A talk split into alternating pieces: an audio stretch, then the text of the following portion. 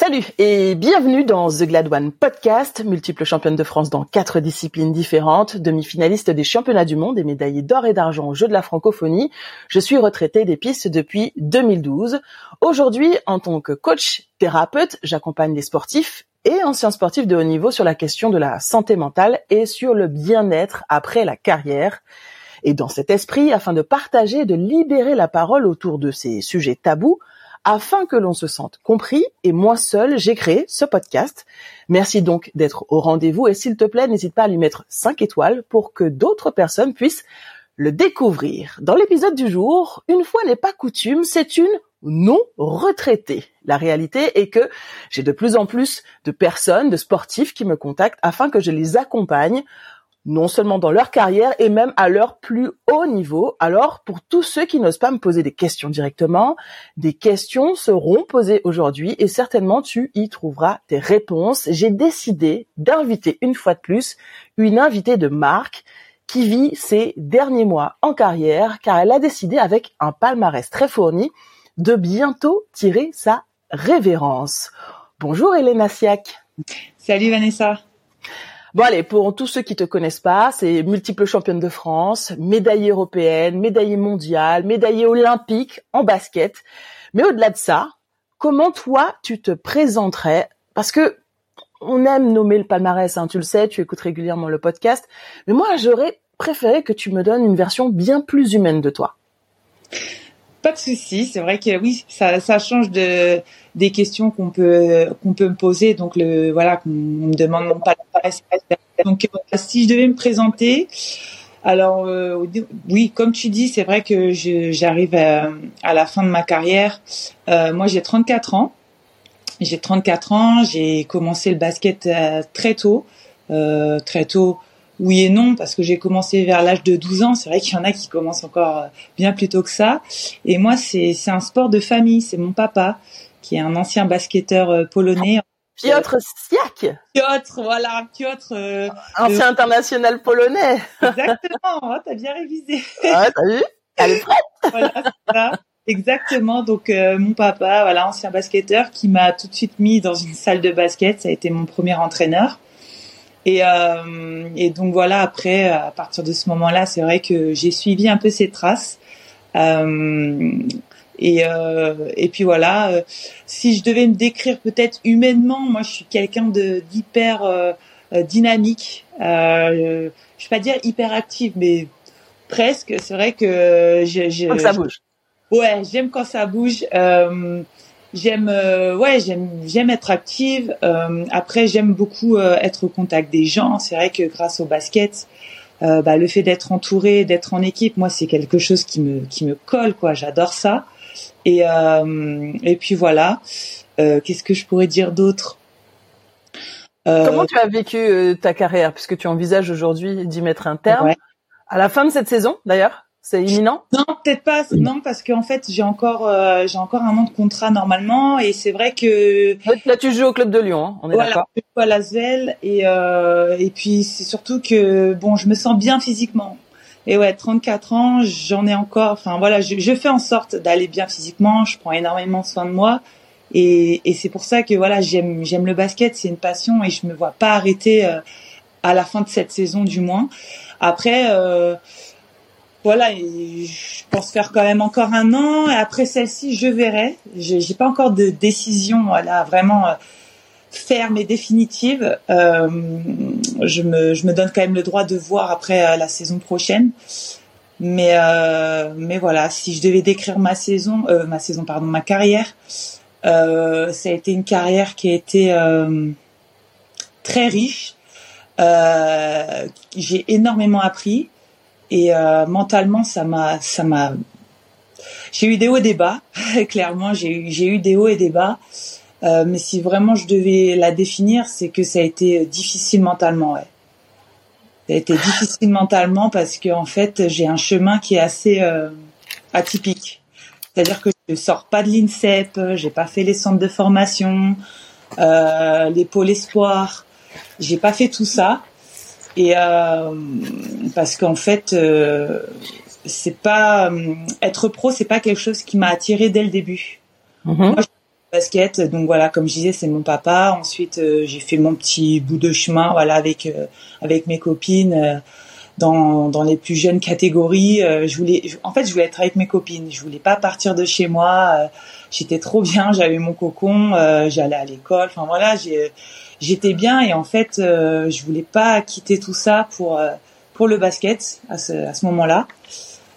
Donc donc voilà, en gros on, va revenir euh, euh, étape par étape parce que tu dis tellement de trucs oui, qu'à chaque fois j'ai envie de t'interrompre pour te poser une question et finalement je dis bah, je vais la laisser aller au bout quand même. Donc on va reprendre dès le début. Oui. Papa international. Euh, est-ce que tu avais le choix de faire autre chose que du basket? Est-ce que je parle pas que ton père t'aurait obligé, mais est-ce que déjà toi tu estimais que, que tu pouvais faire autre, chose que du basket?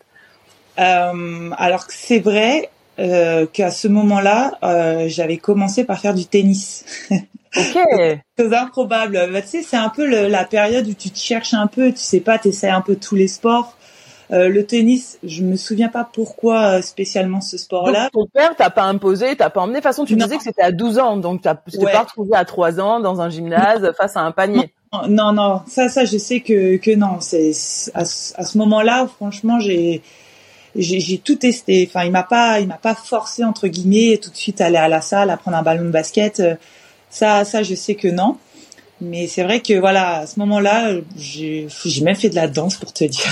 Bah, très bien. Ouais, ça t'a très certainement donné, euh, par exemple, une façon de bouger dans l'espace. Peut-être. Il y a de la transversalité, hein, forcément, entre les, les, disciplines. Donc, donc, je rappelle, tu mesures quand même 1m97. Ça. Pour ceux qui le savent pas, c'est euh, une taille euh, qui veut dire que quand tu as 34 ans, on mesure 1m97. À 12 ans, on est bien plus grande que la moyenne. Oui. Alors c'est vrai que oui, à 12 ans, bien sûr, j'étais plus grande, mais j'étais pas euh, immense quoi. Ah oui. Je sais que t'as poussé. Ouais, ouais je, crois qu'en sixième, alors il me semble parce que j'avais encore ma carte d'identité à l'époque, je crois qu'en sixième, je faisais 1m65, 68, je crois. 68 peut-être. Ok. 1m68 en sixième. Oui, bon, c'est pas... Oui. Voilà. C'est grand, mais c'est pas forcément... Euh, c'est pas super grand. Et en fait, c'est en troisième où j'ai fait une poussée de croissance. J'ai pris 10 cm en un an. Tu as des frères et sœurs? Oui. J'ai j'ai frères. Et, et, combien elle mesure? Alors, j'ai une, une petite sœur, on a 18 mois d'écart, donc elle, a, elle est plus jeune que moi, et elle, est, elle fait 1m93, elle. Ah oui. Donc, euh, ah oui, à la maison, je sais pas ce qu'ils vous ont mis dans les biberons, mais, euh, mais ça a marché. Et ton père, il mesurait combien? Enfin, il mesure combien? Mon père, il fait 2m18. Ah oui, donc euh, déjà, tu vois, le, la semence d'origine était déjà, était déjà riche. donc on fait la différence. Et ta ah maman? Ma maman, elle mesure 1m76. Oui. Donc bon, pour une femme, c'est déjà une, grande femme. À l'époque, c'était ouais, c'était hyper, c'était grand à, l'époque. Maintenant, bon, c'est vrai qu'on rencontre de plus en plus de, de grandes femmes, mais euh, mais voilà, ouais, je suis issue de de, de parents grands quoi. Ouais, donc euh, voilà, grand grand bébé euh, et grande femme. Euh, à 12 ans, donc tu décides de te mettre au basket. Comment ça arrive? Qu'est-ce que c'est une discussion? On se dit bah tiens ou tu comment comment ça Tu as connu la carrière de ton père déjà? Tu l'as vu jouer? Non, je l'ai pas vu jouer parce qu'il a il a arrêté. Euh, je pense que je sais même pas si j'étais encore conçue. Clairement, euh, je, c'est vrai qu'il a arrêté parce qu'il a eu beaucoup de blessures. Il a eu des blessures physiques, qui, voilà, le genou, il a eu rupture du tendon. Euh, voilà, tout ça a fait qu'il a arrêté. Donc, moi, j'ai vraiment aucun souvenir euh, de l'avoir vu euh, un match ou de l'avoir vu jouer. Donc, euh, donc ouais, après comment ça s'est fait, c'est une très bonne question. Ça c'est venu naturellement, visiblement. C'est devenu naturellement parce qu'à cette époque, mon papa il était entraîneur, euh, il était entraîneur justement entraîneur de, de petits, hein, de de filles et après de garçons. Mais voilà. Non, t'imagines, t'es tout petit, ton entraîneur il fait 2 m 18 ah, ouais, mais tu, ah. tu mouches même pas, tu parles même pas dans les. Ah. tu écoutes. En plus, tu connais, tu connais le sang de l'est euh, un peu dur, tu vois. Ah non, il fallait pas blaguer. En plus, il doit avoir l'accent, ton père, donc. aujourd'hui, pour te dire, tu vois, il l'a encore aujourd'hui, mais ouais, il avait l'accent et la voix grave un peu, tu vois, donc. Euh, moi, je me souviens, ouais, les, les entraînements, ils étaient durs, ils étaient durs. Ah ouais. Donc je sais pas exactement comment ça s'est fait, mais voilà, je sais qu'il avait les clés de la salle et, que voilà, un jour il m'a dit bon allez, je t'emmène à la salle et puis doucement. Et, et finalement tu as tu as gardé les clés, tu es jamais reparti. tu as maintenant, elle, on l'appelait, il y a passe-partout et puis il y a Elena, elle a toutes les clés de gymnase. Venez, j'ai la salle, j'ai la salle. Donc finalement, début de cette carrière, et tu me dis que tu ne passes pas par des centres de formation, tu passes pas par l'INSEP. Comment euh, on passe de... Alors, tu es né à Dunkerque, hein, il me semble, c'est ça? Ouais dans le nord, dans, dans, le Schnorr, dans le Schnorr. En plus, il doit avoir un accent du nord et polonais à la fois, ça doit être, ça doit être exceptionnel. je suis pas très longtemps dans le nord, on, est descendu vers euh, Orléans, j'avais cinq mois, je crois. Bon, ça va, il, il, a, il, il, a pas, il a pas cumulé les accents, ça va. donc, tu, tu débutes euh, à Orléans, donc, j'imagine. Oui. Et, euh, oui, comment tu débutes à Orléans et que tu atterris en, en club pro? Quel est le chemin? Ça c'est ouais, ça a été euh, l'histoire de ma vie parce que forcément, donc comme je te disais, mon père qui a été pro, etc. Le basket, ça l'a énormément aidé. Il voulait que je suive son chemin. Ah, c'est quand même arrivé à un moment. Oui, oui, oui. On a eu, oui, on a eu une période un peu compliquée parce que j'ai eu des sollicitations. Donc j'ai des sollicitations bah, pour rentrer à l'INSEP. Puis à un moment donné, tu as poussé. La fameuse poussée est arrivée. Ouais, ouais, ouais, ouais. Donc ça te voyait sur un terrain quand même. Il y, avait Elena et les autres. c'est ça. C'est ça. Non mais c'est c'est ça en fait. C'est un peu plus tard. Je sais pas. Je devais avoir euh, ouais, l'adolescence, 14, 15, 16 ans, 16 ans, où j'ai commencé à avoir des sollicitations et en fait, euh, bah comme je te disais au début, euh, ouais non, j'étais pas prête. J'étais pas prête pour ça. Je je voulais pas quitter mon ma famille. Je suis très famille de base et là, je voulais pas voilà, j'étais bien dans ma petite équipe donc à côté d'Orléans. Donc je jouais quand même. Euh, bah, j'ai fait les cadets de France quand même. Cadets de France. Après j'ai en senior j'étais en national, national 3, national 2. Donc euh, bon ça va, tu vois. J'étais pas. Euh, j'étais bien quand même. J'étais dans un, bon niveau, pas niveau pro, mais j'étais à un bon niveau. Et en fait, voilà, j'avais le monde autour, mes amis autour de moi et j'étais épanouie euh, dans cet environnement, pardon. Donc en fait, euh, voilà. Mais l'INSEP n'est pas venu te chercher? L'INSEP eh ben, Alors l'INSEP, ah si j'ai eu des appels euh, et en fait pour tout te dire c'est que j'ai même accepté bah, pour mon père d'aller faire une journée là-bas de faire un entraînement tu vois. Je ne sais plus si je l'ai fait ou si je l'ai regardé. Ou si j'ai ouais j'ai visité enfin bref. Mais je me rappelle que je suis rentrée chez moi, j'ai pleuré quand j'ai dit mais je veux pas, non non non non, je veux pas, je veux pas, je veux pas. Mais qu'est-ce qui te plaisait pas là-bas? Parce que généralement, en plus, le basket, euh, pour ceux qui ne savent pas, vous êtes le seul sport où il y a des mineurs qui arrivent. Euh, alors peut-être que Teddy Riner en judo est arrivé mineur à l'INSEP, je suis pas sûre. Mais en tout cas, globalement, vous êtes quasiment le seul sport où vous y allez euh, mineur. Donc c'est comme si c'était une sorte de grande colonie de vacances où où, ça s'arrête jamais quoi. Enfin entre les entraînements, l'école pour ceux pareil qui connaissent pas l'INSEP hein, parce qu'il y a beaucoup de non sportifs qui, qui écoutent. L'INSEP c'est un centre où tu peux et t'entraîner et aller à l'école et euh, manger. Enfin voilà, c'est une sorte de, de, de, grand centre où tu sors jamais finalement. Ouais. Ouais bah je pense que, que c'est pas rêvé toi. Ça fait rêver plein de plein de jeunes. Bah, Ouais, mais en fait, je pense que tu vois ce qui est ce qui est drôle, c'est que tu vois, je te disais que ma personnalité c'était j'adorais les gens, je suis quelqu'un d'hyper, tu vois, jovial, etc. Mais euh, je pense que pour durant mon enfance, c'était l'inverse. J'étais quelqu'un hyper enfermé, tu vois, hyper enfermé, assez timide. Et, euh, et je pense que c'est ça qui m'a fait qui m'a fait peur en fait, le fait de d'être dans un environnement où je connais personne, j'ai pas mes repères j'ai ouais non j'ai paniqué en fait. J'ai dit non non je veux pas je veux pas je veux pas. Et je pense pas que ce soit le fait euh, de faire du basket tout le temps tout le temps parce que je commençais vraiment à adorer ça. Tu vois je je regardais des matchs à la télé j'avais des maillots. Enfin tu vois le la passion quoi la la la, la passion qui naissait. Donc je pense pas que ce soit le fait vraiment euh, la raison basket tu vois. Je pense que c'est je pas envie de dire le côté social, mais euh, mais tu vois le fait vraiment de quitter euh, mon cocon. Mon cocon, oui, oui. Parce que je pense que tu me mets ça euh, vers chez moi, tu vois, peut-être que j'aurais réfléchi différemment, tu vois. Ça devient envisageable. Ouais. Mais c'est fou, hein, parce que ouais, mon enfance, tu vois, ça a été beaucoup. Je me mettais un peu à l'écart, tu vois. Je me mettais un peu à l'écart et tout. J'étais hyper timide. Mais euh, ouais, je pense que ouais, je pense vraiment que c'est plus par rapport à cet aspect-là. Donc, tu restes à Orléans. Euh, Et comment arrive à Orléans à ton premier club pro? Quel est le quel est le chemin? Ils sont venus te chercher les, les pros là à Orléans? Non, et eh ben figure-toi que c'est c'est moi. Il a fallu partir quand même. et eh ben dis-toi, c'est moi qui a fait la démarche. C'est moi qui a fait la démarche vers les clubs.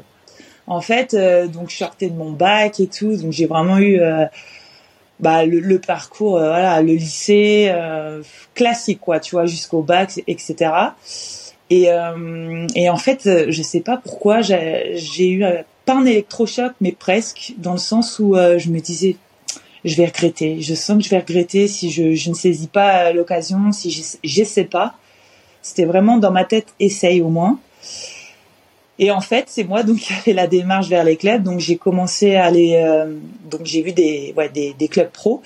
Je suis pas tout de suite allée au plus haut niveau, au niveau ligue. Je suis allée euh, au, niveau Ligue 2. Donc je crois que je, je crois que j'ai fait trois clubs. J'ai ouais, j'ai j'ai fait la démarche vers trois clubs. Et euh, il y en a un qui m'a répondu pour venir faire un essai, pareil, un entraînement. C'était en fin de saison, voilà, pour voir. Donc c'était le club de La Roche-sur-Yon, donc en Vendée. Euh, qui était en Ligue 2, pareil, euh, qui était au tableau, qui avait des, des, ambitions de monter, etc. Donc je me dis bon, j'ai pas fait les choses à moitié, donc allez, allez, j'y vais, je pars faire l'essai. Donc déjà là, je saute de trois trois niveaux. Je passe de ouais de mon club là à côté d'Orléans à La Roche, c'était à peu près trois niveaux. Donc euh, rien que là, j'ai vu la différence. J'ai fait bon, tu y tu voilà, tu restes et vas-y, fais l'entraînement au max, donne-toi voilà à 100%. Donc je fais l'entraînement, etc. Et, euh, et, en fait, il s'avère que le coach, le coach, il est intéressé pour la saison d'après. Donc euh, il me propose euh, bah, de venir pour la saison, la saison d'après pour signer donc un contrat et de venir chez eux. Donc chose que j'accepte. Et puis après, voilà, c'était parti, c'était parti. Euh. Juste pour qu'on pour qu'on se rende compte, c'est pas une histoire d'argent, mais c'est vrai qu'on se rend pas compte. Nous, de l'extérieur, tu signes à combien à peu près euh, à ce moment-là? Alors, alors vous euh... que je suis malade? Alors je vais tousser. Entre eux, je me mouche et je tousse. Pardon, je vais essayer de, de me de ne pas étouffer dans dans ce podcast. Alors euh, à cette époque-là, c'était euh, c'était même pas les SMIC. Hein. Franchement, je crois que j'étais à à 1000 euros. Ok. J'étais à 1000 euros, mais j'avais l'appart, tu vois, payé. Tu avais des, des, avantages en nature. Exactement, l'appartement, j'avais ma voiture, donc non, j'avais vraiment, ouais, j'avais l'appartement, mais c'était, je crois, ouais, dans les alentours de 1000 euros. Donc, euh, donc bon, c'est pas l'aspect financier hein, qui me. Qui non, bien sûr, mais il faut, il faut, façon, il faut bien, il faut bien débuter quelque part. Exactement. Je savais que de toute façon ça allait pas être une somme. Euh, voilà, moi je, c'est comme si je venais de, de rien, clairement. Enfin, c'est comme les jeunes, voilà, qui qui signent leur premier contrat pro. Euh, et encore, moi je, voilà, j'ai pas fait le, le cursus euh, de, de, beaucoup d'entre elles. Donc donc ça, il y avait pas de problème. C'était vraiment, voilà, pour moi c'était un challenge un peu. C'était, allez, je me lance parce que je voulais pas avoir de regrets. Je me dis je me disais non, il, faut que tu essayes, il faut que tu essayes et puis euh, et puis tu verras. C'est maintenant ou jamais. Quel est le bilan de cette première année? Parce que j'imagine que tu m'as dit que tu as sauté trois niveaux.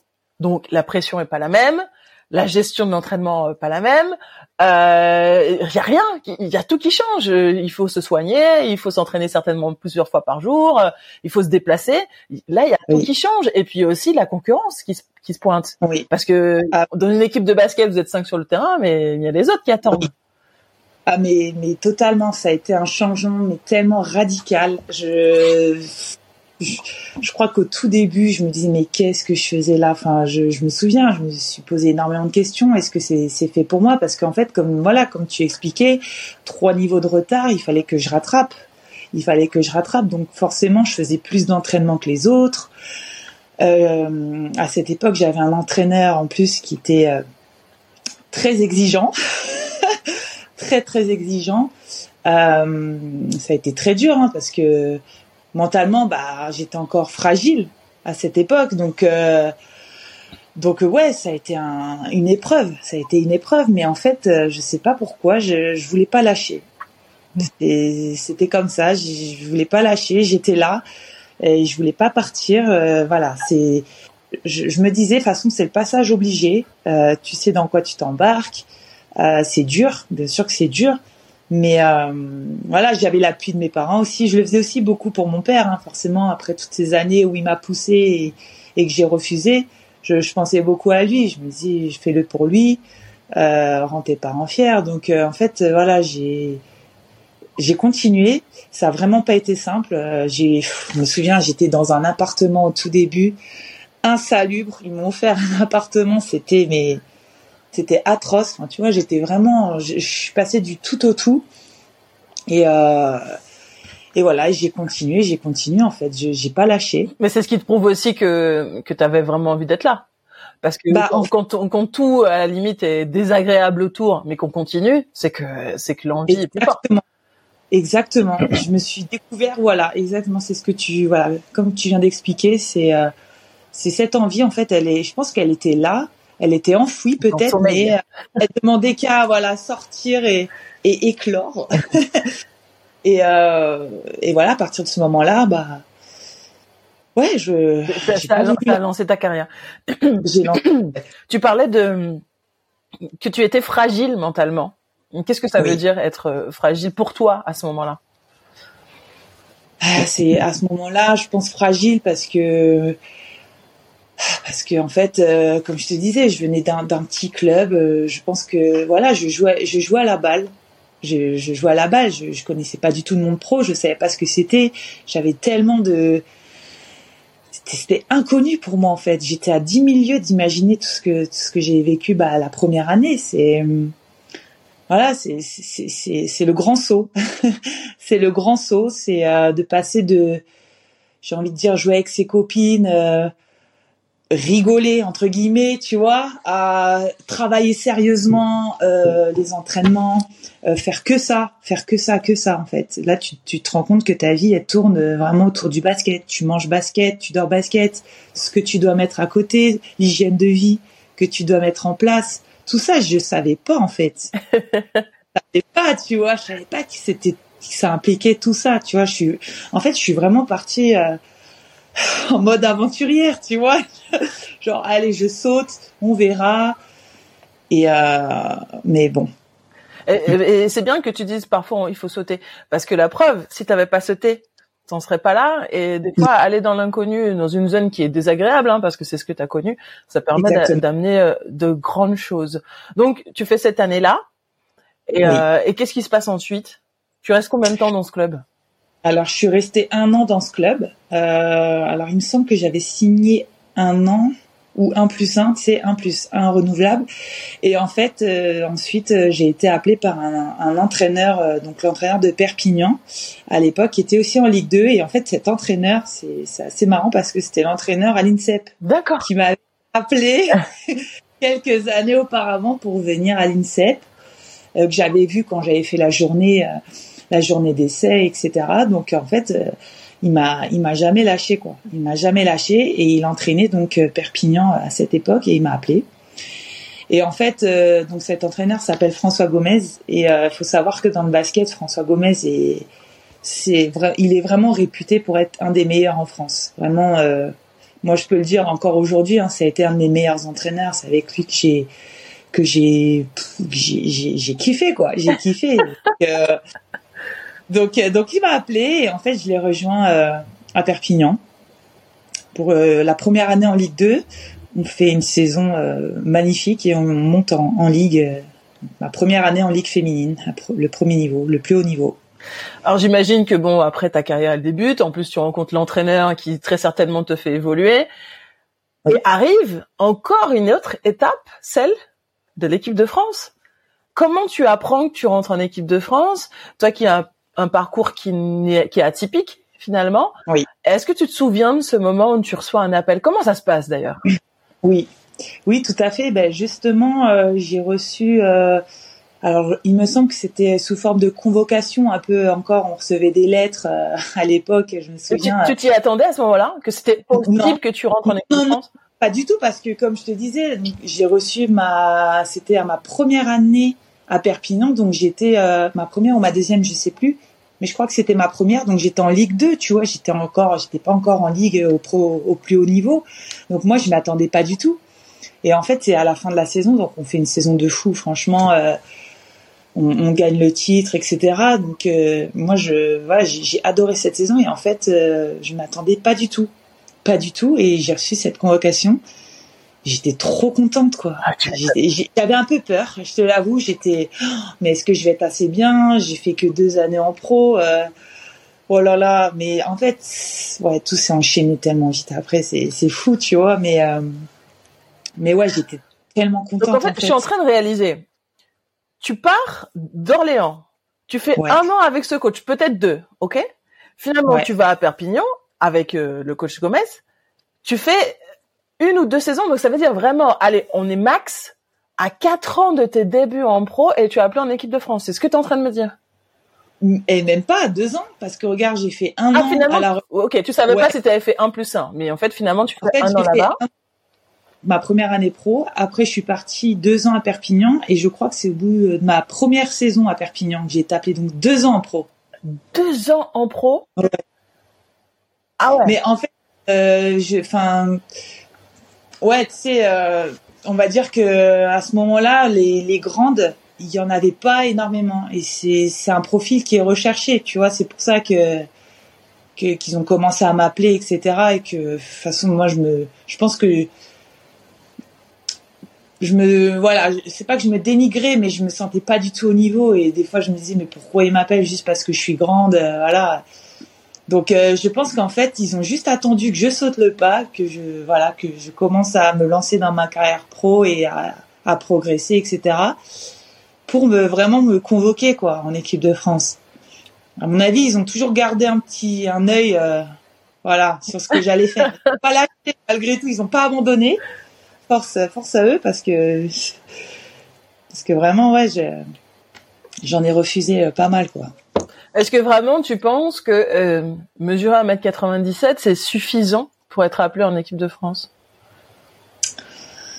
Je je ne pense pas. Je, je, je pense pas. Je pense qu'il faut quand même, euh, ah, il faut quand même savoir jouer. Hein. Il faut quand même savoir avoir des qualités euh, de basket. Il faut une lecture de jeu aussi.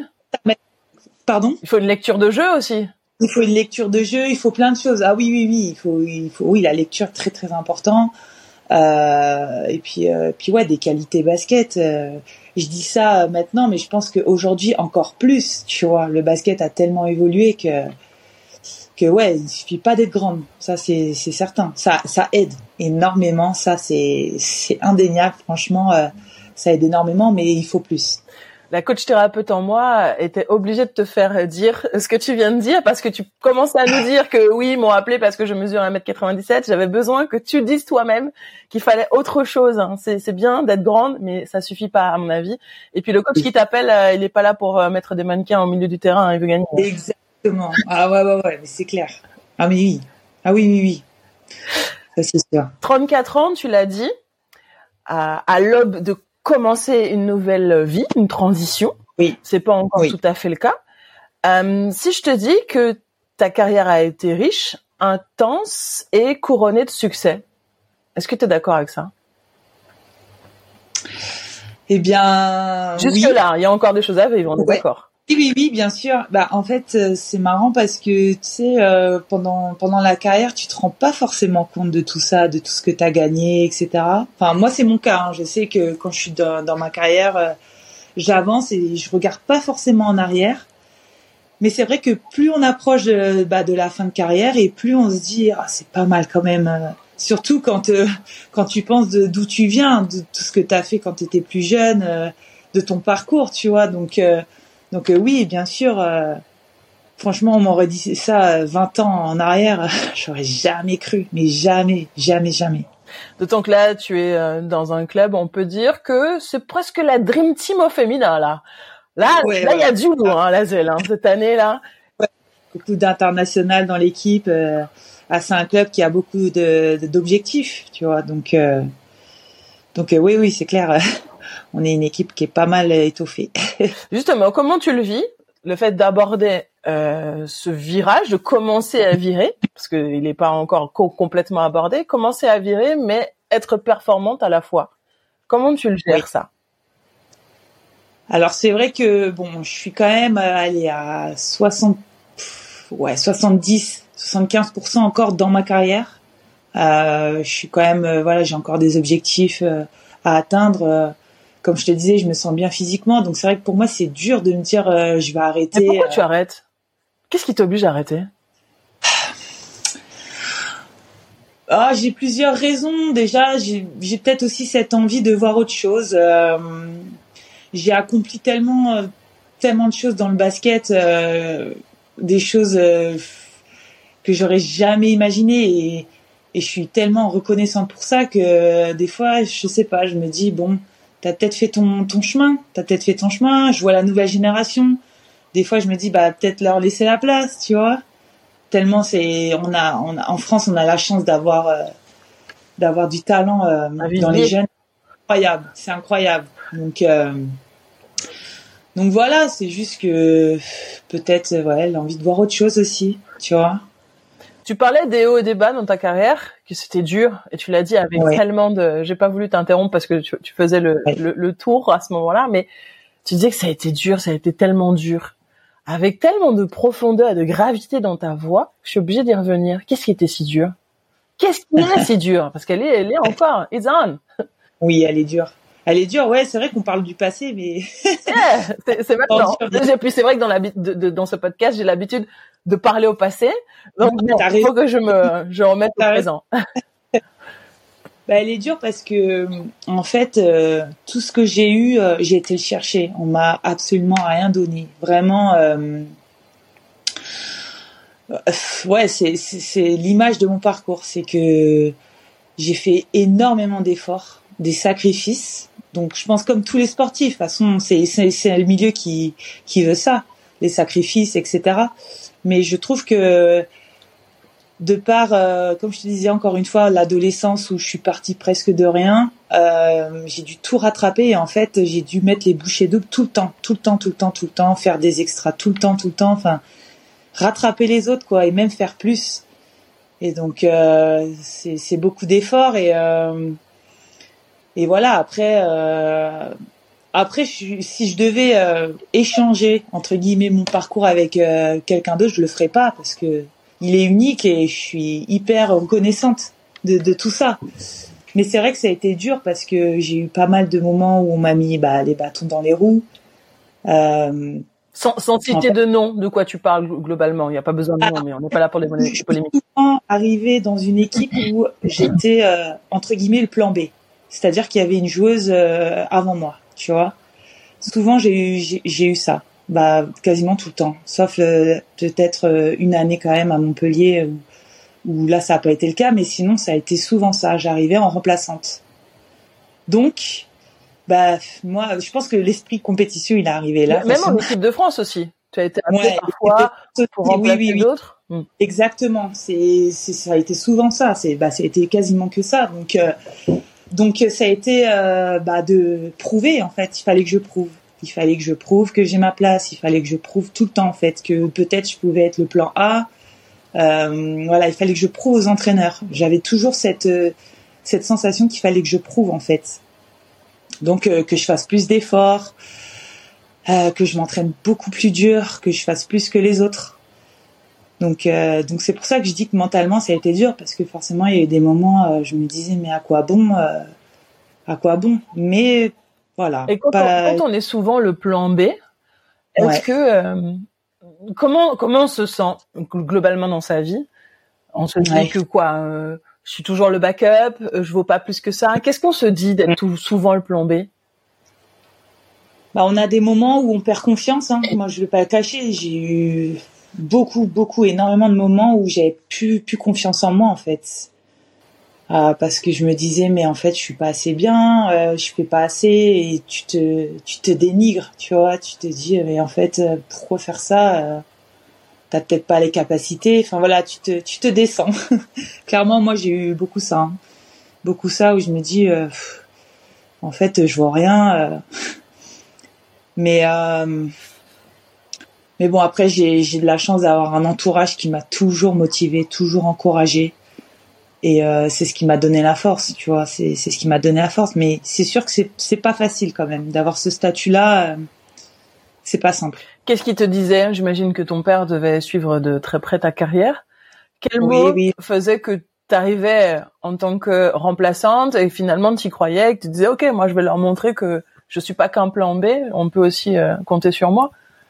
Mais ce que j'appréciais avec mon père, c'est qu'il était franc. C'était que même si par exemple je faisais un mauvais match, il me le disait. Il me le disait et euh, je l'appelais pas que quand euh, on gagnait. Je l'appelais beaucoup quand on perdait. En fait, voilà, c'était la c'était après les matchs, c'était l'appel euh, à mon père. Quoi. Je, on débriefait et euh, même si j'avais pas été bonne, bah, il me le disait. Et c'est ça que j'appréciais moi. C'est ça que j'appréciais et c'est pour ça que que même euh, à force, je suis devenue hyper perfectionniste. C'est-à-dire que je voyais toujours, on me disait ah c'est bien, t'as bien joué, hein. et moi je voyais ah bah ouais mais regarde j'ai raté un rebond, j'ai fait une mauvaise passe. Et voilà, je pense que c'est parti de là. Mais je sais que mon père, ouais, lui il, m'encourageait comme ça en fait, mais c'était vraiment pour mon pour mon bien, comme la plupart des entraîneurs d'ailleurs qui ont été derrière moi. Ils ont été durs, mais je sais que mon père il me disait justement sois sois content de ça parce que s'il te calculait pas, là oui pose-toi des questions. C'est-à-dire que voilà, il croit pas en toi, mais c'était l'inverse. Donc en fait voilà, c'est ce qui fait que du coup ça me rassurait et que je me disais bon, ils sont durs, mais euh, c'est pour mon bien, euh, c'est qu'ils croient en moi en fait. Ah oui, on peut pas attendre euh, de quelqu'un euh, quelque chose qu'il n'est pas capable de nous donner. Surtout pas un entraîneur. Je veux dire, dans la vie de tous les jours, ça arrive. Peut-être des managers qui devraient pas être managers. Mais généralement, un coach, il a de l'expérience, il voit venir. Donc, quand il attend quelque chose d'un sportif, c'est qu'il sait. Il, voit avant. Et, la preuve, hein, il savait avant toi que tu finirais pro. Alors que toi, tu dis, non, non, moi, je veux pas partir de chez moi. Oui, exactement, c'est ça. Comment ça se passait euh, en équipe de France? Moi, c'est vrai que je viens d'un sport comme euh, l'athlétisme où c'est très mixte.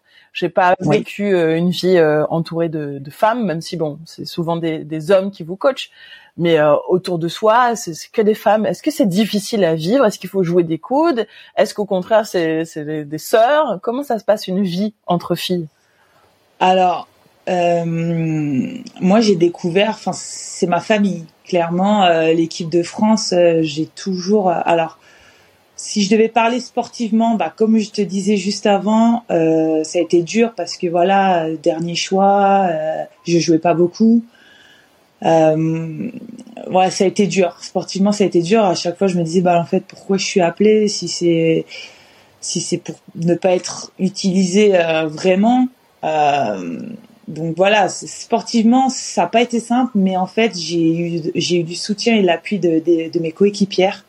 J'ai vraiment découvert une grande famille, euh, des sœurs, clairement. Il y a des, des joueuses pour, voilà, pour moi, c'est comme mes sœurs avec qui j'ai encore contact aujourd'hui euh, et bien plus. Enfin, c'est mes meilleures amies. Donc, euh, grâce à elles, honnêtement, j'ai pu, j'ai pu tenir et j'ai pu, voilà, le, le fait d'avoir le maillot aussi, clairement. Enfin, à chaque Marseillaise, moi, c'était euh, l'émotion. Enfin, tu connais, c'est. tu parles à la fille qui pleure encore aujourd'hui en regardant la Marseillaise à la télé, je te rassure. même un match amical, un match d'entraînement, mais même si tu entends la Marseillaise et que tu as le maillot, enfin, ça, t'oublies tout, tu vois, t'oublies tout. Donc, euh, donc pour ça, euh, pour ça, c'est, c'est ouais, un honneur, un honneur. Et puis d'avoir fait autant de temps aussi, jamais j'aurais cru, tu vois. Et c'est pas fini. 1m97, c'est exceptionnel, c'est recherché euh, sur un terrain de basket. 1m97, dans la vie de tous les jours, c'est pas forcément... Euh, moi déjà, je mesure 1m83. Je me rends compte à quel point le monde n'est pas fait pour nous. Donc j'imagine qu'un mètre 97 au quotidien, c'est pas facile à gérer. Ah non, à qui le dis-tu? Non, non, c'est pas simple, hein, parce qu'il faut que tu, ouais, faire face au regard des, des autres. Donc c'est pour ça que je te dis euh, j'ai eu une, une enfance où j'ai été assez à l'écart, assez timide, parce que je pense que j'ai, je complexais, je complexais énormément de ma taille quand j'étais plus jeune, euh, au collège notamment. Tu au collège, on n'est pas très sympa entre nous. Hein. Franchement, les camarades, ils sont pas très cool, donc. Euh, Donc c'est vrai que ça ça n'a pas été facile et comme tu dis, hein, le monde de nos jours, euh, même si ça va un peu mieux, oui, il y a de la progression. Il y a de la progression, tu vois, les vêtements, tout ça. Je trouve que ça va quand même beaucoup mieux. Mais c'est vrai que oui, c'est pas simple. Après, euh, grâce au basket, moi, j'ai vécu ça en étant, enfin, comme une force. Pour moi, ça a été une force, ma taille. Avec le basket, c'est, voilà, ça m'a aidé. Le fait d'être entouré que de grands, enfin, la plupart, quasi, ouais, les trois quarts de l'équipe qui sont grands. Euh, voilà, tu vois la belle. Il y a notamment Sandrine Gruda. Euh, Sandrine. De mémoire, 1,92 ou 1,93 je sais plus. Un petit peu, ouais, un petit peu, ouais, voilà, dans ces eaux-là. Dans ces eaux-là. Donc bon, c'est vrai que 97, 92, 93, voilà, on est, on est, on est un peu entre bah, copines, ça va. on n'est pas, on n'est pas trop perdu. Moi, quand j'étais au collège, tu parlais du collège, j'avais tendance à me voûter, à me, à me courber vers l'avant pour faire la taille de mes copines, justement, et j'étais obligée de passer par la case euh, kiné, qui m'a apprise à me tenir en droite. Et maintenant, on me reproche de me tenir droite en me disant que ben ça fait, euh, ben je me la pète. Voilà. maintenant, je suis hautaine parce que je je euh, je me tiens trop droite. Est-ce que tu as eu ce moment-là aussi où tu as voulu paraître plus petite? Alors moi, qu'est-ce que je faisais? Moi, je croisais les jambes. tu sais, pour que le bassin il soit un peu plus baissé. D'accord. Ok. J'ai pas, non, j'ai pas. Ouais, peut-être si. Ou me tenir à quelque chose, tu vois. Je me souviens pas. sur un truc. Ouais. Ouais, bah oui, forcément. Hein. Comme je te dis, surtout au collège. Collège, euh, pour essayer de paraître plus petite, mais bon, ça marchait pas tellement. Après, euh, je trouve un moyen. pour marcher appuyé, c'est sûr que ça marche pas bien. Mais euh, parlons d'amour, justement. 1m97, euh, ça limite est-ce que du coup c'est possible, euh, c'est envisageable pour toi de fréquenter quelqu'un de plus petit? Ou, mhm. c'est sûr que c'est minimum ta taille, euh, voire plus grand? Alors j'ai fréquenté quelqu'un euh, de plus petit dans mes débuts de, au début de ma carrière pro. D'ailleurs, il m'a énormément. Plus petit 1m90 ou plus petit 1m80 plus de 1m85, tu vois, même un peu moins. Je sais plus exactement sa date. Mais euh, mais bon, tu vois, euh, je sais que cette personne, par exemple, euh, moi, ce que ce que j'aimais, c'était ça, vraiment sa personnalité. C'était quelqu'un qui était qui était doux, qui qui me rassurait. Enfin voilà, j'aimais beaucoup ça. Et c'est vrai que la taille, j'ai pas prêté plus attention. Bon, même si bon, tu connais, quand tu te promènes dans la rue, c'est pas simple. Mais c'est vrai que aujourd'hui, je préfère avoir quelqu'un grand. Parce que c'est vrai que le fait, comme je te dis, d'être dans le basket, tu vois des grands tout le temps, même chez les hommes. Enfin voilà, c'est que des grands, des, des 2 mètres, 2 mètres 10. Euh, ça fait bizarre, hein. On n'est pas habitué. Quand on les croise et qu'on reste avec eux, ça fait tout de suite bizarre. Mais j'avoue que je préfère.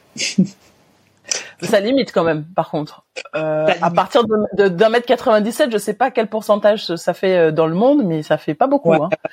Ça limite, bah c'est vrai que oui. Il est forcément basketteur hein, quelque part. Sinon, il a, il a loupé sa vie. Hein. S'il a pas, s'il est plus de 2 mètres et il n'a pas profité de sa carrière, euh, de sa taille, c'est bien dommage. Ah ouais, ouais, non mais c'est ça. Ou volleyeur ou. Euh, ah oui, volleyeur. C'est vrai, c'est vrai. Volleyeur.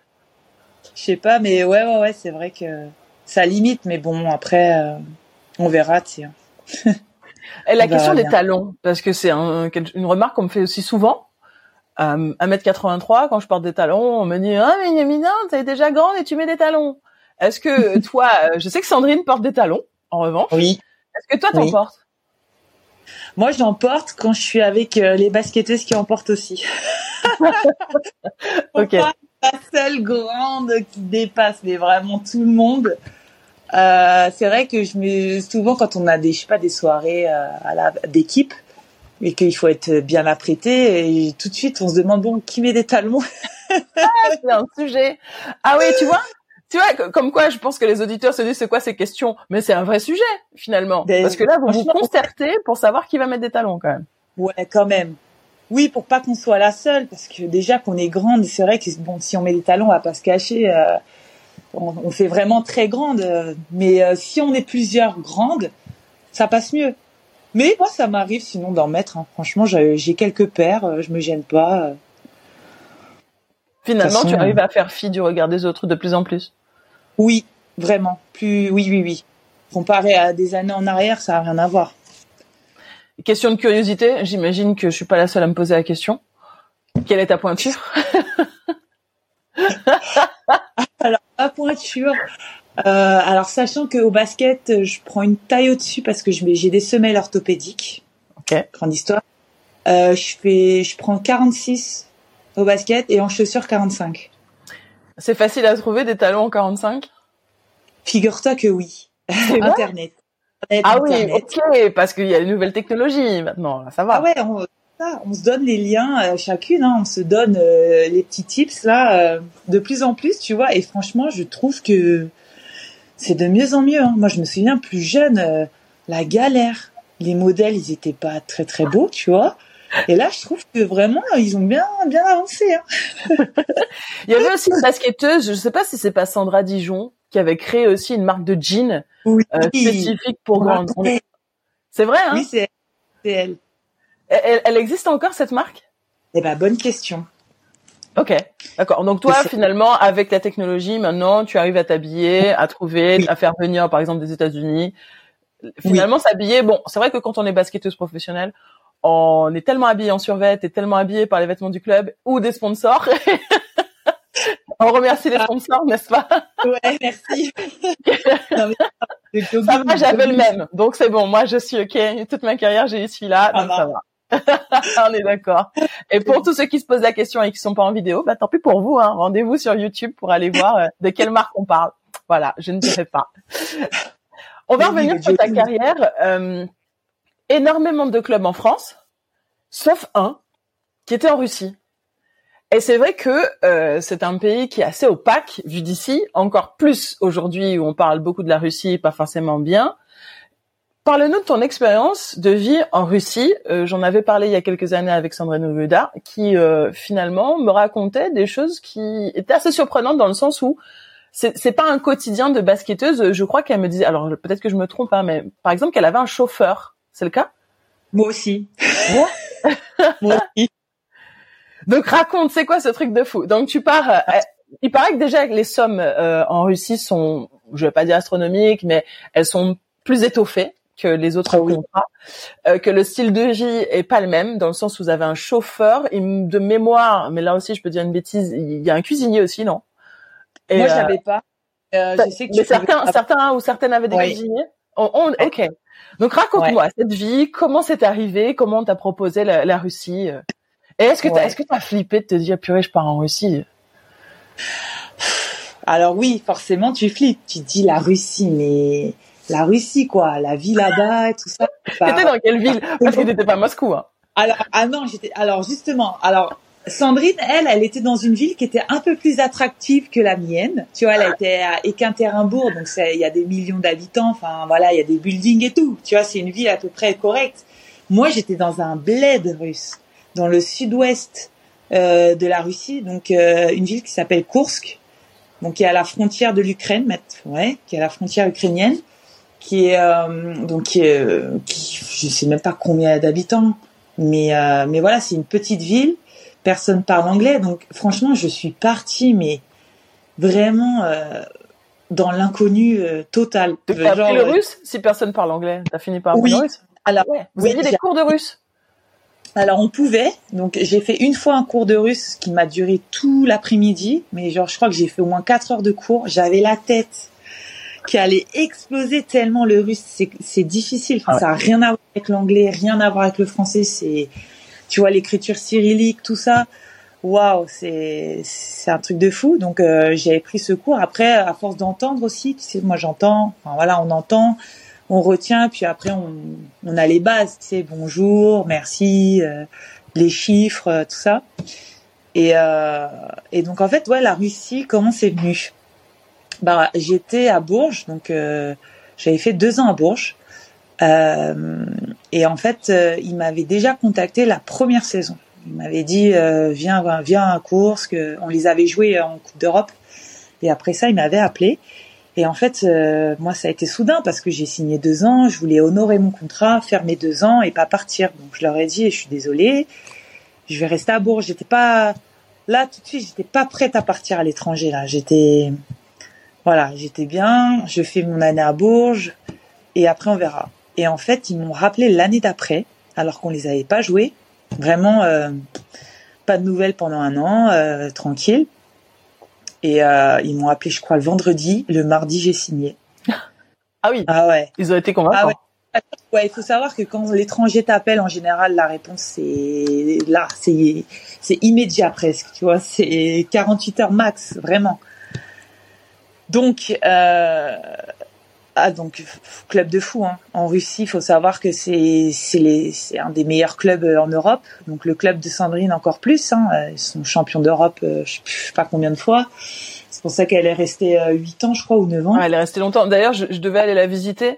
Tu me dis que c'était plus grand, mais c'était quand même relativement loin, hein, parce que je voulais y aller ah une semaine. Et elle m'a dit non, non, non, viens pas une semaine, parce qu'il va falloir quand même trois jours pour venir, trois jours pour repartir. Donc, ah euh, elle me dit si tu viens seulement une semaine, il faudrait que tu viennes deux semaines, enfin plus le voyage. Enfin, finalement, euh, pour plein de raisons, je j'y bah suis pas allée. Mais c'était là aussi, c'est immense. Et, et même si c'est grand, euh, c'était c'était ah bah, assez loin. Hein. C'était à l'opposé de où j'étais, tu vois. C'était plus à côté est. Donc la Russie, c'est tellement immense. On faisait des déplacements en Russie, quatre heures d'avion, dans, dans le même pays, quoi. Quatre heures d'avion, même pays, tu vois. C'était c'est immense. Donc donc voilà, donc c'est vrai que quand un, club comme ça aussi prestigieux qui t'appelle, franchement, moi, j'ai pas hésité. J'ai pas hésité parce qu'en plus, il m'avait appelé l'année d'avant. Et c'est vrai que je me suis dit, oh là là, j'espère que je loupe pas quelque chose euh, parce que. Mais bon, moi, j'étais vraiment en mode, euh, voilà, tu restes à Bourges, tu honores ton contrat. Et donc voilà, je suis partie là-bas. Je suis partie là-bas, donc euh, pareil à l'aventure.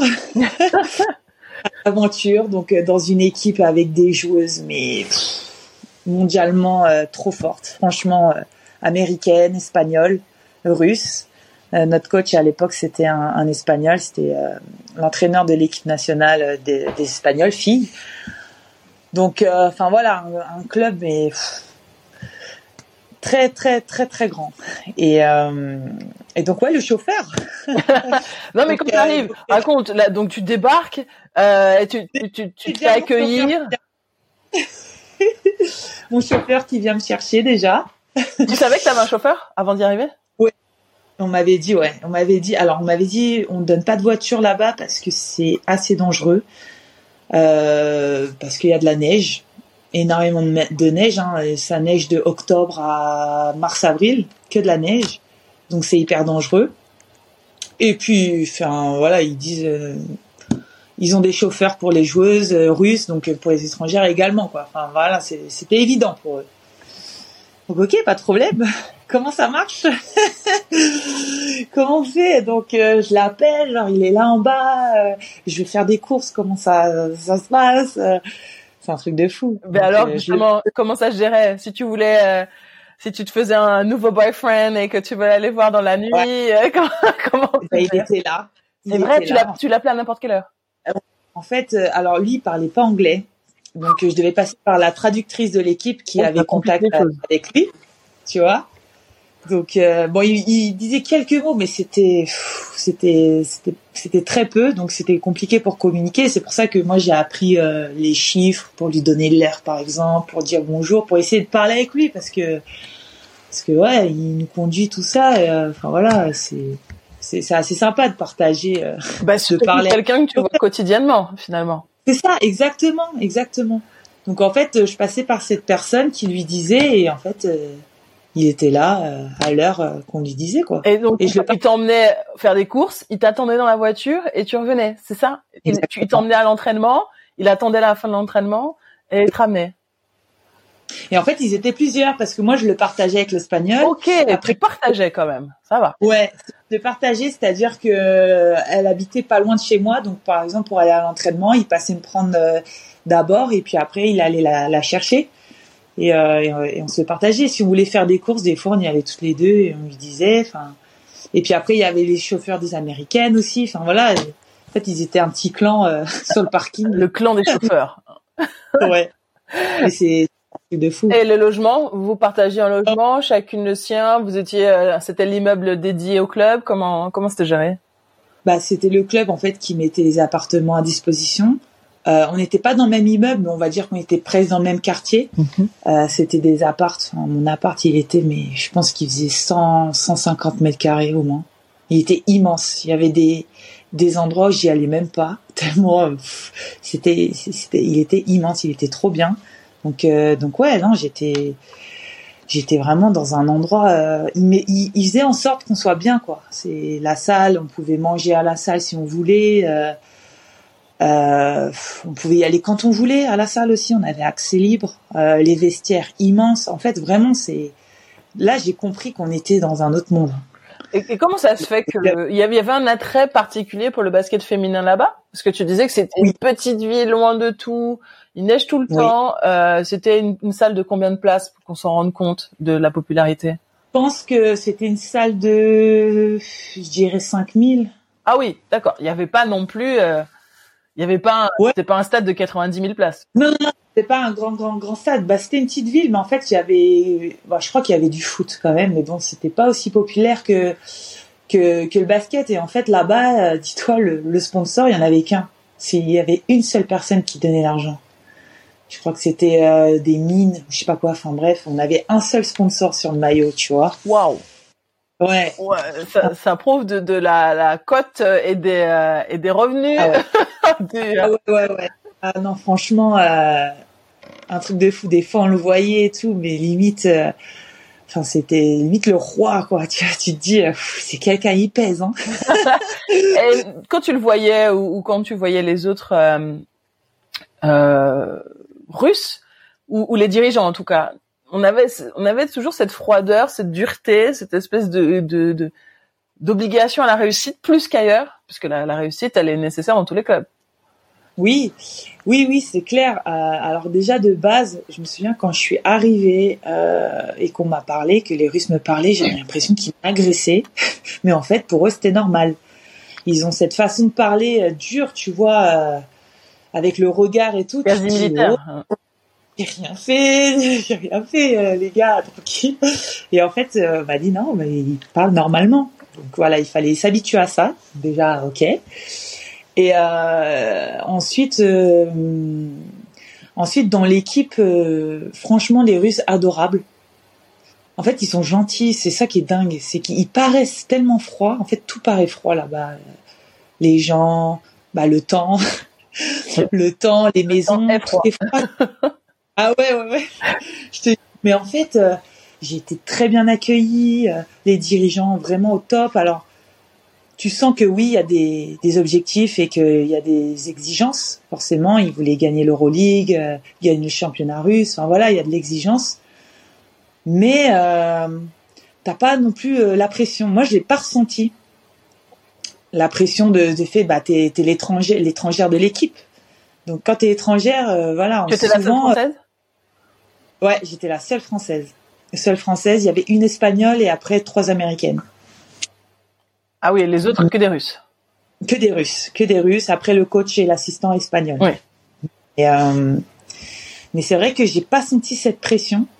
Enfin, enfin directement en tout cas. J'ai pas senti euh, voilà des petits coups de pression. Voilà la dirigeante qui vient de te parler, tout ça après un match. Ou... Pas plus qu'ailleurs senti. en tout cas. Ouais, vraiment. Alors que moi, dans ma tête, je pense que je me la mettais moi-même, la pression. On me dit, non, là, t'es dans un club, tu te rends même pas compte dans quel club tu es. Mais si t'es pas à la hauteur, mais tu fais tes bagages, quoi. À ce moment-là, c'était ton salaire le plus élevé? Ah oui. Oh, de loin. Ah oui. Euh, Ah. bien.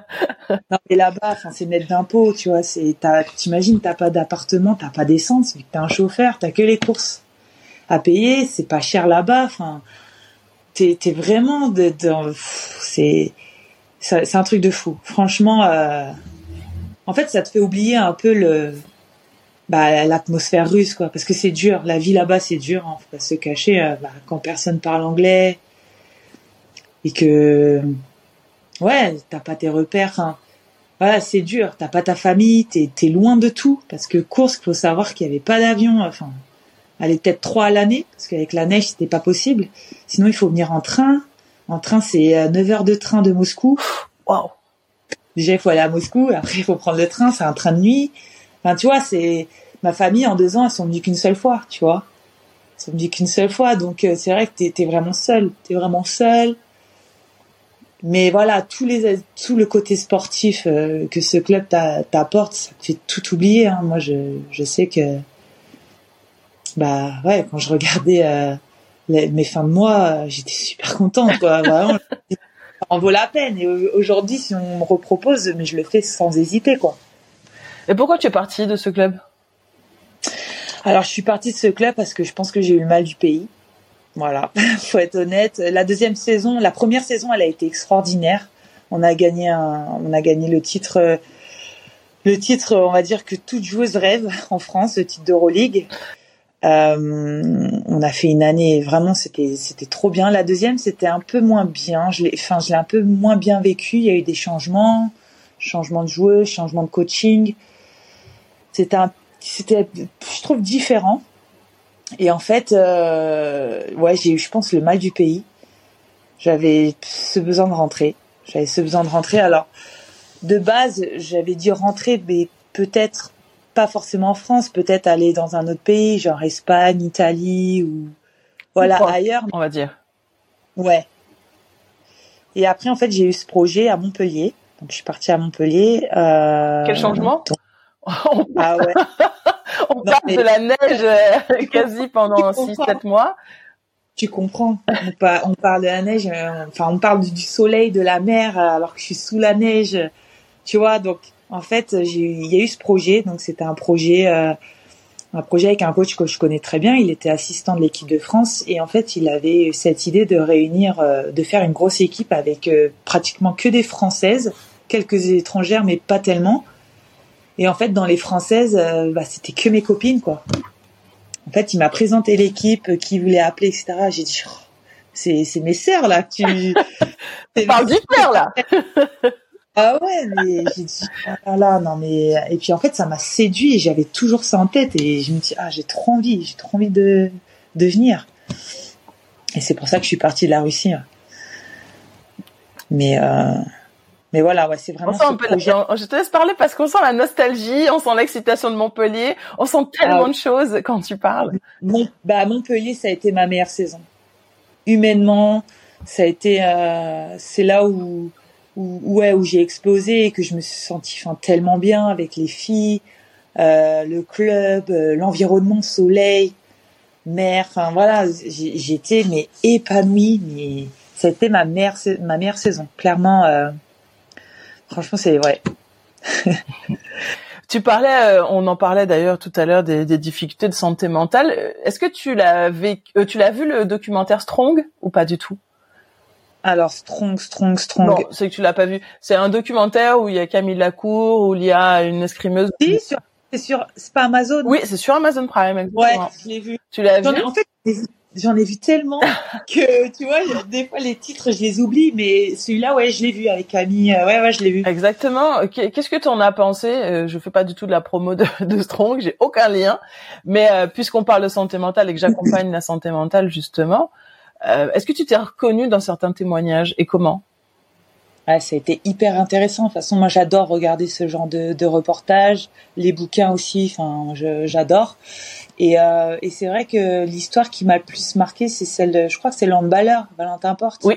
Il est dedans? Oui. Ouais. Que je mélange, j'en ai vu tellement que du coup, je, ne faut pas que je mélange. Euh, Moi aussi. Et puis en plus, ça fait quelques mois que je l'ai vu, donc euh, je suis pas sûre. Mais Valentin, Valentin. en tout cas, il y a handballeur. C'est peut-être pas Valentin, ouais, mais. Valentin, je me souviens son histoire, euh, voilà, sa dépression, etc. Euh, Est-ce que c'est quelque chose que tu as vécu, toi? Non, j'ai pas eu la dépression. Je pense que non, je l'ai pas eu. Je dis je pense parce que c'est vrai que j'arrive pas à savoir vraiment ce que c'est la dépression, tu vois? D'autant qu'il existe, pour ceux qui, qui m'écoutent, il existe la dépression blanche, c'est-à-dire que tu fais une dépression et que tu te rends pas compte que tu es en train de faire une dépression. Donc ça c'est c'est encore autre chose. Donc ça peut exister. Ça c'est peut-être possible. Ça c'est peut-être possible, notamment en Russie, tu vois. Alors je m'explique. en Russie, c'est vrai que comme je te disais, ça a été dur parce que je suis partie, euh, toute seule euh, dans un pays euh, voilà très très différent de la France mais vraiment sur beaucoup de beaucoup de choses. Et et, et je pense que peut-être qu'à ce moment-là ouais j'ai peut-être fait cette dépression blanche parce que parce que quand tu te lèves, alors les symptômes entre guillemets, quand tu te lèves et que t'as un peu la boule au ventre, tu vois, et que tout de suite tu jettes sur ton téléphone et que t'appelles ta famille FaceTime. Des fois, j'appelais ma ma sœur, ma sœur, je me souviens, ma grande sœur, je l'appelais FaceTime, mais même si c'était pour rien dire, c'est juste que je posais mon téléphone, tu vois, je faisais ma vie, mais au moins, tu vois, elle était là, quoi. Tu vois, j'ai mis la télé française directe, tu vois, pour me sentir bien. Mais c'est vrai que j'ai la deuxième saison particulièrement, comme je te disais, où, ça a été plus compliqué. Peut-être que ouais, à ce moment-là, euh, j'ai fait cette dépression blanche. Mais tu vois, c'est difficile parce que j'arrive pas trop à ouais à savoir vraiment est-ce que c'est de la dépression ou si c'est juste que voilà ta famille te manquait et que tu te sentais seule, tu vois? À ce moment-là, euh, tu disais que le, le, club de Russie mettait beaucoup de choses à votre disposition. Bon, j'imagine qu'il n'y avait pas un psychologue ou un préparateur mental en français, mais est-ce qu'il y avait quelqu'un, une référence, même si c'était en France, est-ce que tu avais quelqu'un vers qui te tournais en dehors de ta famille? Alors j'ai essayé, tu vois, j'avais pris contact avec euh, quelques euh, coachs coach mentaux et en fait j'ai eu du mal à à me à m'ouvrir, tu vois, à me à, me confier en quelque sorte parce que la personne je la connaissais pas et j'ai du mal, tu vois, j'ai pas accroché. Et en fait, je me suis beaucoup retournée euh, sur les, les bouquins. C'est là que j'ai commencé à lire beaucoup de bouquins sur le développement personnel. Donc le premier, la Bible, le pouvoir du moment présent. Ça, c'est ma Bible. Franchement, je l'ai lu, je pense, au moins trois ou quatre fois. Et ça m'a mais tellement aidé. Je peux pas t'expliquer euh, comment, mais euh, ça, ça me faisait trop de bien trop bien de le lire. Et, euh, et encore aujourd'hui, hein, j'en lis. J'en lis beaucoup, tu vois. Mais euh, mais c'est vrai que j'ai pas accroché avec les personnes, euh, voilà, que j'ai contactées. Alors est-ce que c'était peut-être pas les personnes euh, appropriées? J'en sais rien. Mais après c'est une rencontre, hein, c'est comme tout. Euh, bon. les coachs, il y a des coachs avec qui tu accroches plus ou moins. Ça remet pas en, cause la qualité du thérapeute. Exactement. Mais c'est juste que c'est une rencontre. Euh, toujours pareil. Hein. Mais c'est ça. Mais c'est vrai qu'Eckhart Tolle, dans son livre Le pouvoir du moment présent, et encore plus quand tu es sportif de haut niveau, euh, bah ça, ça, te permet de t'ancrer. Euh, ça fait partie des livres que je conseille tout de suite à mes euh, à ceux que j'accompagne. Hein. Ah ouais, ouais. Non mais les quatre accords Toltec, le pouvoir du moment présent, et puis euh, c'est quoi le troisième? Je, je, je... Oui. Ah, euh, l'alchimiste. L'alchimiste. Les trois. Oui, l'alchimiste. Voilà. Ouais. Ah ouais, ouais, ouais. Non, mais moi, j'adore. J'ai, j'ai une bibliothèque, je te jure. Tout de, tout, plein de livres de ce genre-là parce que j'aime beaucoup. Et puis, c'est, c'est ce qui m'a aidé, hein, clairement, à, aller mieux. À aller bien. Parlons de la suite. Euh, aller mieux maintenant, c'est bien. Préparer la suite aussi, c'est mieux. Et c'est exactement ce que tu fais puisque tu as décidé de te faire accompagner par une association, euh, en l'occurrence, pour préparer la suite. Comment tu l'envisages et comment tu le prépares, cette suite? Alors tout à fait. Donc j'ai euh, donc j'ai fait un bilan de compétences l'année dernière. Mhm. Alors comment ça m'est venu euh, J'avais commencé à peu près à réfléchir pendant le, le, confinement du Covid, parce que voilà, on avait du temps et que je me disais ah ça pourrait être intéressant de regarder un peu dans quoi je pourrais être bien. Donc j'avais, je crois que j'avais regardé des capsules de compétences, ça s'appelait comme ça. Donc euh, tu choisis immobilier, euh, je sais pas moi, j'avais regardé ça et je crois que j'avais regardé immobilier et un autre, je sais plus lequel. Et puis là, euh, ouais, dernièrement, bah, tu te dis, voilà, t'approches de la fin de ta, carrière. Qu'est-ce que tu fais? Donc c'est c'est un moment un peu euh, que tu redoutes. Forcément, moi, je vais je vais pas le cacher, hein, je l'ai un peu repoussé même, hein, en me disant bon, tu verras ça plus tard. Comme fait, je pense la plupart, tu vois. Tu vois, on attend, on attend, on se dit bon, c'est pas maintenant, c'est bon, t'as le temps de réfléchir. Et puis là, je sais pas, je me suis posée, je me suis dit bon, commence à préparer. J'ai regardé bah, les reportages, j'ai regardé les reportages, hein, il y en a beaucoup, hein, il y en a pas mal. Hein, euh. franchement, je trouve ça vraiment bien et hyper intéressant. Et tout de suite, ouais, ça m'a, je me suis dit bon, allez. Donc j'ai commencé par là, je me suis dit allez, par quoi tu commences? Fais un bilan de compétences, vois dans quoi tu peux être bien, dans quoi tu peux, par rapport à ta personnalité, etc. J'ai fait ça, ça a duré 3-4 mois, donc c'était vraiment cool. La dame, en plus, bah, Véronique, bah, est super sympa. Super sympa, m'a beaucoup aidé. Et donc là, j'en suis à, il faut que, ouais, j'en suis au, moment où je vais certainement commencer une formation. Euh, donc là, je suis en mode, il faut que je remplisse un dossier, etc. Mais voilà, ça va bien. Ouais, c'est pas, pas là où les sportifs sont les meilleurs. À un moment, il faut pas la, la paperasse. On repousse. Hein. Exactement, tu vois, il faut trouver tous les documents, tout remplir. Enfin voilà. Bon, encore ça va, je, je gère pas mal, mais c'est vrai que ça prend un peu plus de temps. Mais voilà, je pense que j'ai trouvé euh, à peu près le domaine dans quoi je me verrais bien, même si c'est quelque chose que je pensais déjà euh, avant avant le bilan. Tu préfères le garder pour toi ou on peut à peu près Non, non, on peut on peut en parler. Hein. moi, on peut en parler, il y a pas de souci. Euh, moi, c'est le domaine de l'événementiel qui m'intéresse parce que je retrouve beaucoup de, bah, de similitudes avec euh, la vie que j'ai bah, aujourd'hui, le fait de devoir organiser, planifier, euh, d'être entouré, de bouger tout le temps, de pas compter ses heures. Euh, c'est quelque chose où, qui me plairait énormément. Bon, sportif, des événements sportifs, ce serait l'idéal. J'allais te poser la question, je te laissais finir. Des événements, l'événementiel sportif, ce serait l'idéal pour moi parce que bah, tu connais le sport, c'est c'est partie de, de, ma vie. Après, je suis quelqu'un d'assez curieuse, donc euh, si c'est dans d'autres euh, domaines, je suis preneuse aussi.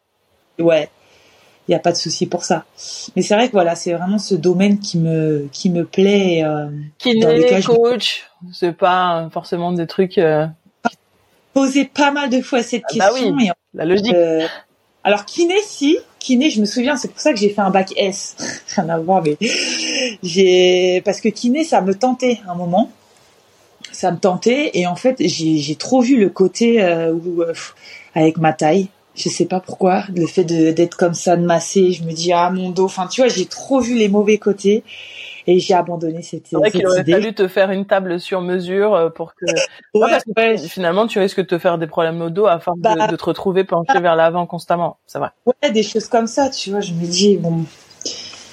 Donc euh, ouais, donc euh, donc voilà, après euh, après euh, l'événementiel, ouais, j'ai pas mal de gens de mon entourage qui sont dedans, je me suis renseignée, enfin voilà, je, je pense que c'est vraiment un domaine après coach non coach parce que je pense que c'est une vie euh, beaucoup plus stressante encore que joueuse. Je vraiment je respecte les entraîneurs vraiment parce que c'est un travail euh, de fou. Même quand tu rentres chez toi, c'est t'es encore voilà en mode match, etc. Après le match, t'es encore en mode tactique pour le prochain.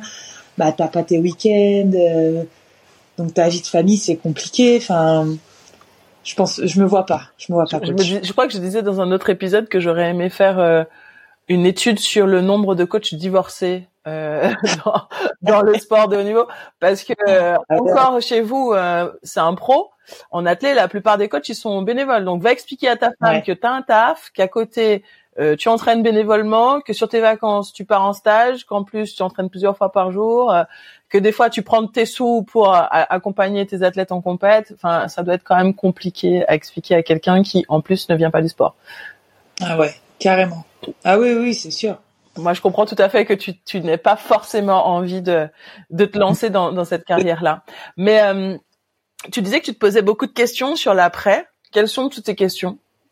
Tu, tu appréhendes Qu'est-ce que tu te dis par rapport à ça? Ah, Alors, ce que j'appréhende, bah, ah, le fait de l'adrénaline, cette petite drogue euh, qui te maintient en vie pendant ta carrière, tu sais, ces, petites émotions. Euh. Ouais, non, mais euh, on vit tellement des choses de fou que, que forcément le, manque, peut-être après, ressentir le manque de ça, ça fait peur hein. quand, quand je vois les, reportages qui parlent de, de l'après-carrière, comment c'est dur à gérer, ouais, moi, ça me, forcément, ça me fait un peu peur. Ça me fait un peu peur parce que, parce que, ouais, comme je disais, on est dans notre bulle, on est, on est tellement dans un monde à part. On connaît des choses extraordinaires et, euh, et, et, retourner dans une vie un peu plus, euh, j'ai pas envie de dire plate parce que c'est un peu trop, un peu trop fort, tu vois, mais euh, moins, euh, moins excitante. Allez, c'est. tu vois Je ne t'aide pas volontairement. Hein. Je te laisse choisir tes mots. tu vois ce que je veux dire Tu vois, c'est. C'est peut-être ça qui peut faire flipper. Mais euh, après, qu'est-ce que je me pose comme question? Bah, encore est-ce que je vais être aussi enfin est-ce que je vais être bien dans dans le métier que que je vais faire tu vois? Parce que parce que la première question qu'on m'a posée au bien de compétences c'est dans quoi tu te vois? Et moi j'ai répondu bah à part le sport je connais rien. Le monde de l'entreprise je connais rien. Tu vois? Donc euh, c'est un peu c'est pareil c'est l'inconnu. C'est l'inconnu. Tu te jettes euh, dans l'inconnu aussi euh, après ta carrière. Donc voilà, c'est des petites questions comme ça. Mais euh, mais je pense que le fait de préparer, ce que je suis en train de faire, ça me ça me rassure quand même. Je pense que c'est important quand même de le préparer. Comment tu tu l'envisages Comment tu l'imagines cet après? Comment je l'imagine? Mais globalement, hein, on va dire euh, bon tu on, on te demande pas d'avoir raison ou tort c'est pas la question hein. on fera un, point dans cinq ans on se rappelle en cinq ans pour savoir où tu en es mais euh, non, mais comment, comme ça, euh, je sais rien, une maison bleue avec euh, cinq chiens, avec un mari, 15 enfants Alors, que j'ai pas eu le temps de faire dans ma carrière. ouais, c'est clair. Ah, ben déjà, ouais, une maison. Alors ça, c'est sûr, parce que c'est vrai que le fait de bouger de ville, de pas avoir, parce que j'ai pas, j'ai, j'ai pas acheté de maison là. J'ai, j'ai investi, voilà, pour en mettant des locataires, etc. Mais j'ai pas de, de pied à terre, tu vois j'ai mes j'ai mes mes parents etc mais j'ai pas ma maison. Donc je sais que le pro, la première chose que je fais dès que j'arrête c'est acheter ma maison. Avoir un chez toi. mon chez moi. Ah ouais bien installé décoré à ma façon. Tu vois genre vraiment pas euh, comme là tu sais un peu en mode euh, appartement de fonction. Tu sais que tu vas pas y rester toute ta vie. Donc tu vois tu oses pas trop mettre de déco. Enfin t'en mets quand même mais mais là me dire que là tu fais avec tes goûts, tu vois, ta maison. Ouais, ça c'est vraiment le premier truc que je fais. Donc déjà ça. Et après, euh, non, j'espère juste être aussi épanouie que que j'ai été là pendant ma carrière. On a compris sur le rythme de vie, tu voulais garder un rythme de vie excitant. C'est pour ça que tu choisis l'événementiel. Ouais, Parce que tu bah, veux chez toi, mais tu veux en, sortir. Quand même, tu veux bouger. Et tu veux que, et tu m'as dit que tu veux pas compter les heures. Donc on a bien compris que le rythme de vie, oui, c'était important de pas avoir un, un, boulot 9h, 9h, 16h et voilà. Après, je vais pas cacher hein, les choses qu'on n'a pas fait pendant la carrière. Euh, bah, avoir les week-ends, par exemple. Ça, ça me déplairait pas, tu vois, avoir mes week-ends. Euh, bah, aller en, en boîte, je sais pas, sortir. Ça aussi, tu vois, un peu rattraper tout ça. Parce que forcément, tu mets un peu, enfin, moi perso. Hein. tu, tu vis un peu en, en, confrérie, on va dire ça comme ça, en bonne compagnie. Tu parlais de tes sœurs tout à l'heure. Forcément, le fait d'arrêter, euh, que ce soit dans un an, dans cinq ans ou même dans dix, quoi qu'il arrive, euh, cette espèce de, de, rassemblement de filles que le quotidien existera plus, ça c'est un truc qui t'inquiète ou euh, où tu te dis ah bah tant mieux, je suis toute seule et, et je les verrai plus, c'est bien. non, bah non, tu vois justement. Bah je me suis enfin voilà j'ai beaucoup d'amis maintenant dans le basket tu vois la, plupart de mes amis sont dans le basket. Clairement euh, je me suis fait un réseau énorme et euh, après je sais que même quand je vais arrêter ils seront toujours là. Et, euh, et tant mieux j'ai envie de te dire. Tant mieux parce que parce que en fait en gros je me dis voilà je les ai plus vus que ma propre famille donc c'est vrai que j'ai créé vraiment des liens avec des, des personnes euh, que j'espère continuer à avoir après. Mais euh, par rapport à ça, je me fais pas trop de soucis même pour l'après parce que comme je t'ai dit, moi j'aime bien être entourée, j'aime bien découvrir les gens, euh, faire, voilà, faire connaissance. Euh. Là-dessus, j'ai pas peur. Il y a l'aspect financier aussi qui va évoluer forcément. Puisque là, tu disais que tu as des euh, revenus locatifs qui tombent, plus les revenus en tant que joueuse professionnelle. Le fait d'arrêter avant euh, de lancer ta, ta, carrière, je te souhaite que en un mois, euh, pompe up, euh, tu fasses des clients de fou. Mais bon, il y a une, enfin en tout cas là aujourd'hui, c'est peu probable. Est-ce que la question de la sécurité financière, c'est quelque chose qui te questionne ou tu es totalement à l'abri de ça? Oui, ça me questionne euh, ça me questionne parce que j'ai bon j'ai fait en sorte quand même de pas faire trop de bêtises pendant ma carrière donc d'investir euh, j'ai eu euh, j'ai un conseiller là gestionnaire de patrimoine donc on a fait les choses pour que justement et ça dès le début de ma de ma carrière on a fait en sorte que justement dès que dès que j'arrête, ben que je sois pas non plus euh, voilà dans la difficulté. Donc euh, donc ça ça va. Après, euh, je suis consciente que notamment dans le basket, on, a vraiment des revenus hyper confortables. Hein, on va pas se cacher. voilà, je sais que dans certains sports c'est plus compliqué. Donc c'est vrai qu'on est dans un confort de vie. ça fait maintenant plus de dix ans. Donc, euh, donc voilà, je me dis que après après ma carrière, ce sera différent. Et c'est ok, je l'accepte, euh, je l'accepte totalement. T'as pas eu le malheur de tomber sur des euh, conseillers financiers ah, assez véreux et frauduleux Ah non, j'ai fait gaffe. non, non, non, j'ai demandé conseil à des personnes bien bien placées et, et j'ai le, le, même conseiller depuis plus de dix ans maintenant. Donc ah non, j'ai entendu des histoires. Hein. j'ai entendu des histoires sur certains et euh, et c'est vrai que ça peut faire flipper. Il faut faire gaffe. Mais là-dessus, ça va. J'ai été bien conseillé. J'ai voilà, j'ai fait attention. Justement, faire attention euh, pour ceux qui seraient en train de débuter leur carrière, qui écoutent ce podcast. Euh, comment tu pourrais les conseiller déjà pour des débutants en carrière et pour faire attention à bien choisir son conseiller? À quoi on fait attention par exemple? Alors, à quoi on fait attention euh, Alors, moi personnellement, j'ai j'ai un très bon agent. j'ai le même, pareil, depuis le début de, de ma carrière. Et en fait, c'est lui qui m'a tout de suite indiqué la personne. Et, et cette personne, euh, donc, je lui avais posé plein de questions. Donc, ne pas hésiter à poser des questions et à savoir euh, qu'est-ce que j'ai. Je crois que j'avais demandé ses clients, enfin, s'il avait des clients du basket. Et en fait, oui, j'ai su qu'il avait beaucoup de clients du basket et des personnes que je connaissais. Donc, tu pareil, Voilà, exactement. En fait, il faut pas hésiter, ouais, à aller voir les personnes et à poser des questions. Euh, vraiment, euh, moi, c'est ce que j'ai fait en tout cas. J'ai pas pris un inconnu euh, que personne connaissait. Euh, on sait pas d'où il venait, tout ça. j'ai pris vraiment, enfin voilà, j'ai il m'a il m'a très bien aiguillé vers cette, cette personne et après j'ai fait ma petite enquête de mon côté et, euh, et c'est comme ça que que je suis tombée sur sur lui quoi. On arrive euh, un peu au bout de ce podcast. Je vais pas te garder plus longtemps. Merci déjà d'avoir pris le temps de répondre à mes questions, mais T'es tellement bien parti sur des rails que finalement je sais même pas quoi te souhaiter. Qu'est-ce qu'on peut te souhaiter? C'est vrai que j'ai un peu trop parlé. Euh... Pourquoi non, non, non, non. Sur des rails de vie, je parle pas dans le podcast. non, non, non, Ah non, avec grand plaisir. On a bien fait. Oh là, on est à 1h20, tu sais, euh, Elena, on a déjà fait bien plus longtemps hein, dans ce podcast. Mais ouais, non, c'est vrai, c'est, c'est que je te dis, ma carrière est tellement, enfin, j'ai envie de dire presque improbable, les choses en plus, qui tu as tout testé, parce que tu as testé l'équipe de France euh, à 5, mais aussi à 3. Et à 3, on est les pionniers, comme, euh, comme ils nous appellent. On a fait la première euh, compétition 3-3 en France en 2012. Ça date. 2012, on a eu euh, médaille d'argent au championnat du monde. Et ah, j'ai adoré cette expérience, le 3-3.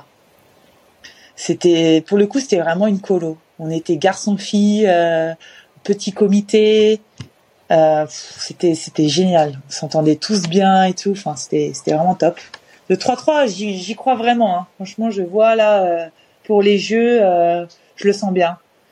Je le sens bien. En tout cas, ils font vraiment en sorte euh, de performer. Voilà, ils s'entraînent dur. Hein. Moi, je les vois. J'en connais pas mal et je, je, sens bien pour les jeux.